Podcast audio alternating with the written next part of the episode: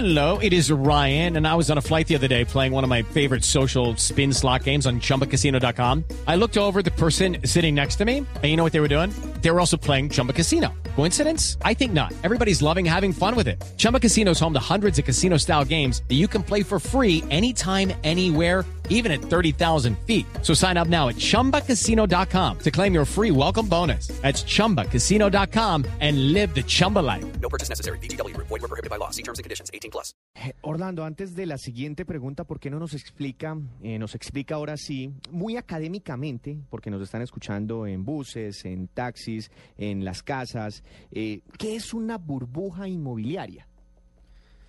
Ok, una burbuja inmobiliaria se presenta cuando los precios de un activo, en este caso de vivienda, ya no son justificados. Entonces, de repente, si una acción, eh, perdón, si una empresa o una vivienda está a un precio de 100 millones de pesos, eh, un nivel cualquiera, Sí. y vemos crecimientos muy acelerados, comenzamos a comparar el precio de esa vivienda con economías cercanas a la nuestra. sí. Entonces tomamos un referente en cómo está el precio del metro cuadrado en Perú, en Chile, Ya en Ecuador. entiendo. Y si estamos en niveles similares, pues digamos que uno podría decir... porque nuestras economías son similares. Exacto. Entonces uno se pregunta, ¿por qué allá es más cara la vivienda que aquí? O viceversa. Justamente. Entonces, de repente, si comenzamos a observar que en la región los precios son similares, con economías muy parecidas, mire que Perú, que Ecuador, que Chile, pues toda la región suramericana tiene unos crecimientos bastante eh, similares. Pues de repente, si comparamos contra ellos en un patrón de moneda y vemos precios similares, pues no es algo preocupante. Pero cuando ocurren situaciones como la que está pasando ahora, que de repente el metro cuadrado en cierta parte de Bogotá es más alto que uno de los mejores sitios en Estados Unidos, Hmm. que ha basado su economía, entre otras, en la parte inmobiliaria, pues es para, para preguntarnos, Si hay burbuja. ¿será que nuestra economía tiene ese peso tan fuerte como para soportar un incremento en los precios de la vivienda tan elevados que incluso están superando ah, el valor del metro cuadrado en algunas partes de Estados Unidos?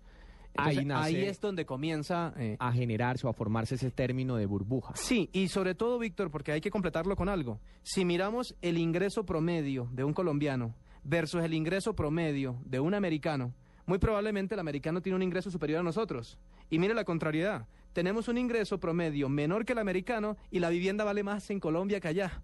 Ahí es donde se comienza a ver el efecto A formar mucho más Claro. la teoría Justamente. de que exista una burbuja. Entonces, aunque tengamos un ingreso menor, tenemos precios de los activos más altos. Ahí es donde comenzamos a hablar, ¿será que estamos en presencia de una burbuja? Y, y po- y por eso le pedí esa explicación eh, de que era una burbuja, Orlando, porque esta reducción en las tasas de interés que en teoría, mm, en las tasas de interés de créditos hipotecarios, en teoría, pues jalonaría el apetito de los colombianos por adquirir viviendas.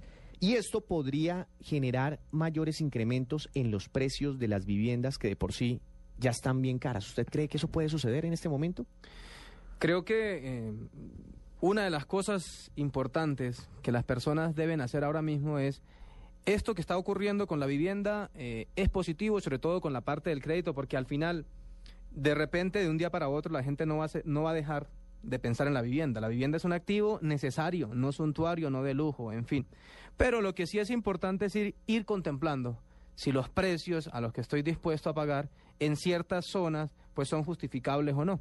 Porque, eh, repito, Víctor, que aunque no soy una voz para decir si la vivienda está cara o está barata, sí eh, hay algunos parámetros, algunos indicadores que muestran que eventualmente Sí, estaríamos en Pero, algunos pero es precios. decir, eh, la pregunta es eh, eh, si esta caída en las tasas de interés de los créditos por un lado nos beneficia, pero por el otro lado de la balanza nos perjudica gracias a las valorizaciones que podrían presentar los precios de la vivienda. Claro, una mayor demanda, un mayor de nivel de, compras. Claro, un mayor nivel de compras con unas condiciones más fáciles, pues más personas se van a animar a, a comprar vivienda. Y esto, por ley de oferta y demanda, pues seguramente si en un mercado hay más compradores que vendedores, pues quizás si estamos hablando de burbuja, pues muy posiblemente el precio, aunque se hable de ello, esto es apenas un- algo preámbulo, hipótesis. Sí, una hipótesis, pues el precio todavía podrían subir más, porque van a haber más personas interesadas en adquirir vivienda y esto tendría un impacto o un, un impacto en el precio de las viviendas posiblemente al alza. Y hablando de esas posibilidades, eh, si suben los precios de la vivienda, ¿podríamos pensar que también subirían los precios de los arriendos? Pues se comportan de manera parecida, aunque no son exactamente iguales. últimamente eh, se ha dicho que el precio de los arriendos no se ha comportado de la misma forma que ha rentado la vivienda. Pero eh, ya se comienza a observar en algunas regiones, por ejemplo en Bogotá, que ya hay déficit de terrenos para poder construir. Y eso tiene una implicación importante, porque en la medida que los terrenos cada vez sean más escasos, lo que pasa en Bogotá, pues eso va a ir en que los terrenos que hay disponibles, pues van a tener una mayor valorización y esto tendrá efectos indiscutiblemente en el precio final de las viviendas. Todo eso tendrá que ser analizado y por eso quiero, pues ya para finalizar este programa, Orlando, agradeciéndole una vez más por acompañarnos, por haber destinado un domingo eh, para visitar la mesa de Blue Radio, eh, para hablar sobre macroeconomía y sobre el impacto de, este impulso a la vivienda eh, sobre el PIB en general. Eh, y, y me llama mucho la atención que el gerente del Banco de la República hizo un llamado eh, de precaución para evitar el endeudamiento de los colombianos. ¿Por qué cree que usted, por qué cree usted que el, que el doctor José Darío Uribe dio esas declaraciones? Bueno, una de las cifras importantes que manejan, que para un banco es significativa, es la cartera vencida. Entonces, la cartera vencida es esas, son esas obligaciones que... Son esas deudas de los colombianos. Sí, que ya llevan más de tres meses y no han podido estar al día. Y pues los bancos pues tienes que ir eh, mirando con lupa eh, eh, lo que significa esa cartera vencida en función de su cartera total.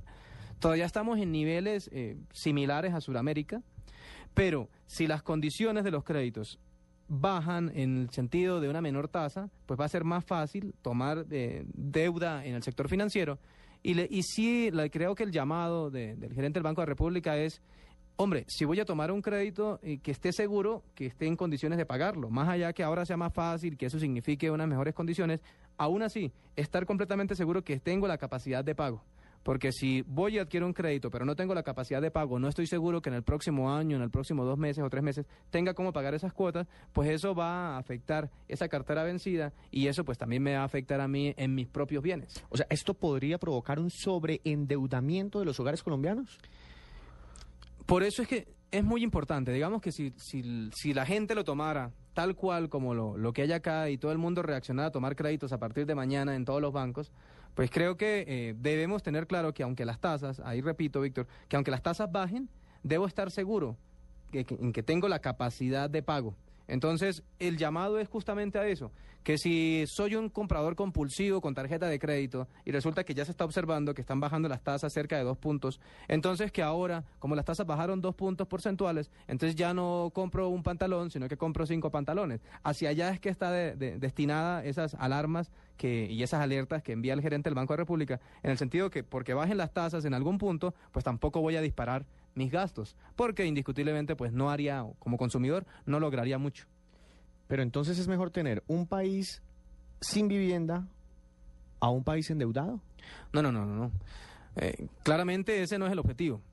Lo que se pretende es tener un país donde las personas tengan su vivienda, que tengan condiciones de tasas de interés más bajas, como lo que se está eh, consiguiendo, pero que de repente no haga inversiones em, innecesarias.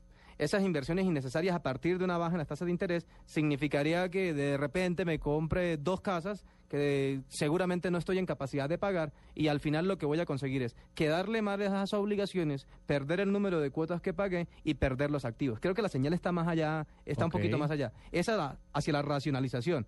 Sí, muy bueno que bajen las tasas. La vivienda, como lo hemos dicho durante toda la, eh, la entrevista, la charla, es un activo necesario, pero vamos a focalizarnos, no vamos a perder la cabeza ni la razón porque las tasas hayan caído. Debo mantener mi nivel de gasto y propender por un ahorro y, como lo hablábamos hace un momento, por trasladar ese ahorro, transformar ese ahorro en más inversión, que es lo que me garantiza hacia adelante, pues poder vivir más tranquilo. Orlando, finalmente, ¿usted cree que el plan de impulso a la productividad y el empleo sí funcionará como lo espera el gobierno? ¿Sí generará 350 mil puestos de trabajo? Eh, ¿Sí impulsará el eh, crecimiento del Producto Interno Bruto un punto porcentual adicional a lo que normalmente crece? Pienso que esas cifras son mm, bastante aterrizadas. Creo que eh, es probable que evidentemente eso tenga un impacto cercano a ese 1% que mide el gobierno, pero más allá, Víctor, que se cumpla o no, Lo importante aquí es la señal de fondo. Lo importante es el sector financiero que ha sido, que, que siempre ha estado con la vista gorda frente a sus tasas y es dentro de la jerarquía lo más arriba, pues esta vez fue capaz de, de- de tomar la mano del gobierno y de trasladar un poquito esas, esas grandes utilidades, esos grandes beneficios que, que ha- que han logrado conseguir durante muchos años y lograr un efecto real. Lo que sí no le podrán quitar a este plan de impulso que lanza el gobierno es que de en adelante las tasas cayeron y es un hecho real. Más allá de las consecuencias que se den, si el PIB crece ese 1% que espera el gobierno o no, lo que sí aquí se ocur- eh, pasa es que se trasladó en la realidad una disminución de tasas de interés a todos los colombianos. Y eso sí es algo que ya se logra cumplir de manera casi que de inmediata y es algo muy positivo a través de este plan. Orlando, muchas gracias. Víctor, muchas gracias a ustedes por la invitación. Recuérdeme su cuenta en Twitter. Mi cuenta en Twitter es arroba Orlando Santiago. Esa O al final es un cero, ahí me pueden contactar. Orlando Santiago, gerente de la firma consultora Fénix Valor, experto en mercados de capitales, hoy hablando también sobre tasas de interés, la guerra que hay entre los bancos por captar un mayor número de clientes. Aquí terminamos Mesa Blue. No se pierdan a continuación la transmisión especial por Blue Radio de los partidos de la Liga Postobón en compañía del equipo de Blog Deportivo.